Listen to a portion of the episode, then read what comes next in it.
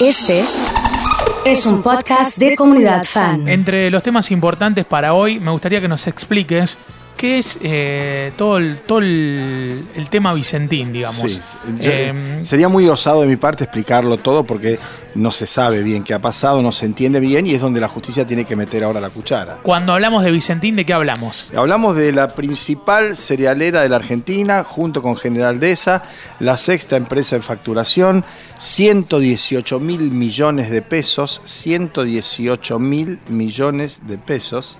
No me entran los ceros. Nueve ceros después de 118 Claro. de facturación el año pasado. Pero no Eh, tienen plata para pagar. Ahora dice que no tiene plata para pagar. ¿Qué hizo? Y la plata la fugó. La trianguló a través de empresas que tiene en Paraguay, por ejemplo, en Uruguay. ¿Vos sabés que en Paraguay no tiene ni una oficina, ni un galpón? Pero Es tiene empresas. sello.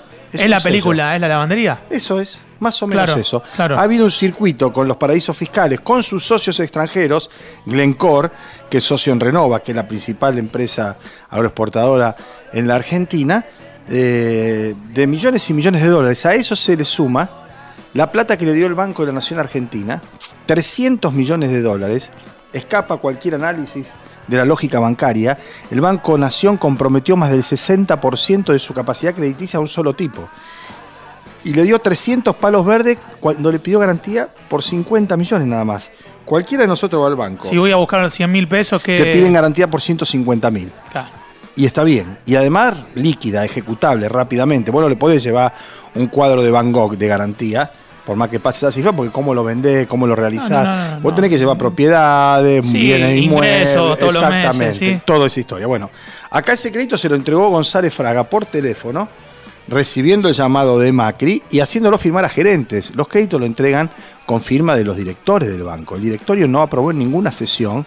González Fraga no puso la firma, pero ahora está imputado por mal desempeño y por esta rarísima operatoria en la que le seguían dando. Que Vicentina, además de agarrarla y mandarla para afuera, dejó de pagar el crédito. ¿Cuándo? Al día siguiente de que Macri fue arrasado en las elecciones primarias. Porque hasta ese día Padoan entraba a la Bolsa de Comercio al grito de ganamos en primera vuelta, era el presidente de la Bolsa.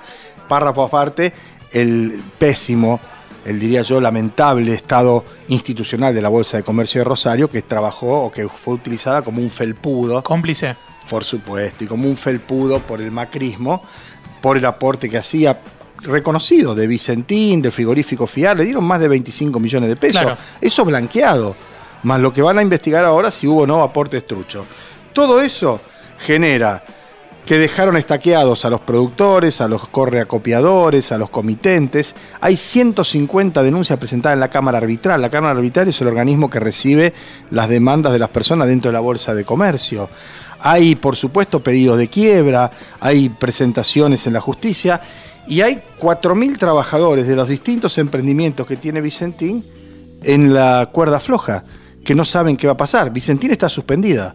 Vicentín, si no se pone a laburar de vuelta, va a ser difícil que no baje su cotización. Algunos están tirándola a la baja para que la compre algún socio amigo. Lo que hay que hacer es ponerlo en marcha, pagarle a la gente, hacer un plan y que la traigan. Que la traigan porque la tienen. Eso está claro. La facturación del año pasado y el crecimiento de la facturación año tras año, aún en época de recesión en la Argentina, de este grupo, está expuesto en los balances. Es una maniobra artera, deliberada, con nombre y apellido en sus responsables. ¿Qué te parece el aumento a los jubilados? Bueno, es la lógica de la política del gobierno que había anunciado en la campaña Alberto Fernández.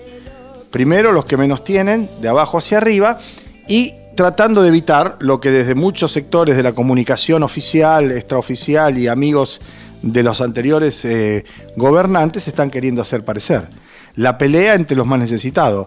¿Por qué? Porque el aumento más importante es para las jubilaciones más bajas. Y para los pasos siguientes, los aumentos van bajando, pero no ajustes. Es decir, no van a cobrar menos de lo que cobraban, ni siquiera por lo que se está proyectando van a cobrar menos de lo que va a dar la inflación. Muy por encima, la mayoría de las jubilaciones, todas las jubilaciones van a estar por encima del índice inflacionario. Lo que sí hay un ajuste, o es decir, un ajuste, un aumento considerable en la mínima. Y es lo que se había establecido desde el comienzo. Primero los más pobres y después en escala ascendente, viendo si se puede mejorar al resto de la población. Pablo, anoche estuve en una cena y surgió el tema de Amalia Granata y uno uno de los integrantes me dice, ¿Por le preguntas a Pablo mañana qué está haciendo Amalia Granata? ¿Está trabajando? O sea, está en funciones, ¿no? Está en funciones, es diputada provincial, tendría que estar viajando a Santa Fe entre hoy y mañana porque hay reuniones de comisiones, integra tres o cuatro de ellas como todos los legisladores. Bien. No se conoce ningún proyecto particular que ella haya presentado de momento. Ajá. Digamos que la legislatura no ha sesionado en extraordinarias. Este, y que ahora tendremos la chance de ver qué hace cuando se vote la nueva expectativa de la ley de emergencia, que es la que está pidiendo Perotti, que le pusieron otro nombre para ver si la aprueban fundamentalmente Lifshitz y sus diputados, Sí. pero no hay nada evidente, digamos, que luzca de Amalia Granata. Digo, Bueno. desde el punto de vista de su trabajo de diputada, ¿no? Sí, sí, sí, por eso, porque es, es como que tiene una figura muy fuerte en la promoción Sí, y después sí. en el trabajo. Yo creo que va a aparecer entre mañana y pasado, Sí. porque se viene el pañuelazo federal el 19. Sí, una marcha multitudinaria en todas las plazas y espacios públicos de la Argentina en favor del impulso nuevo a la ley de despenalización del aborto. Ella va a salir seguramente con su pañuelo celeste, me parece muy bien, a decir algunas cosas que a mí no me parecen tan bien, sobre todo cuando ya se ingresa a un territorio de la falacia. ¿no? Yo puedo discutir, acepto naturalmente, contrapongo ideas con gente que dentro del terreno de la verdad expone. Ahora, si uno empieza a hablar de que hay vida en el primer minuto después de la conformación del huevo cigoto, que late el corazón, es más, Alberto Fernández lo discutió con el secretario de Estado del Vaticano. Claro. Y lo citó a Santo Tomás y a San Agustín hablando de lo que es el alma Sí. y cuando hay vida, que a partir de la semana número 12 en los libros de la iglesia, Claro. ¿no? en el derecho canónico. Claro. Quiero decir, hay que ser serio porque es un tema lo suficientemente delicado y además no perder de vista que se está hablando de la ampliación de un derecho, no de la imposición de una obligación. Que una mujer pueda decidir sobre su cuerpo. Nadie obliga a nadie. Vos lo que no podés hacer es obligar a que corra riesgo de vida cuando la condenas a la clandestinidad. Pablo, nos encontramos en la semana. Con mucho gusto. Pablo Feldman ha estado en la mañana de la comunidad.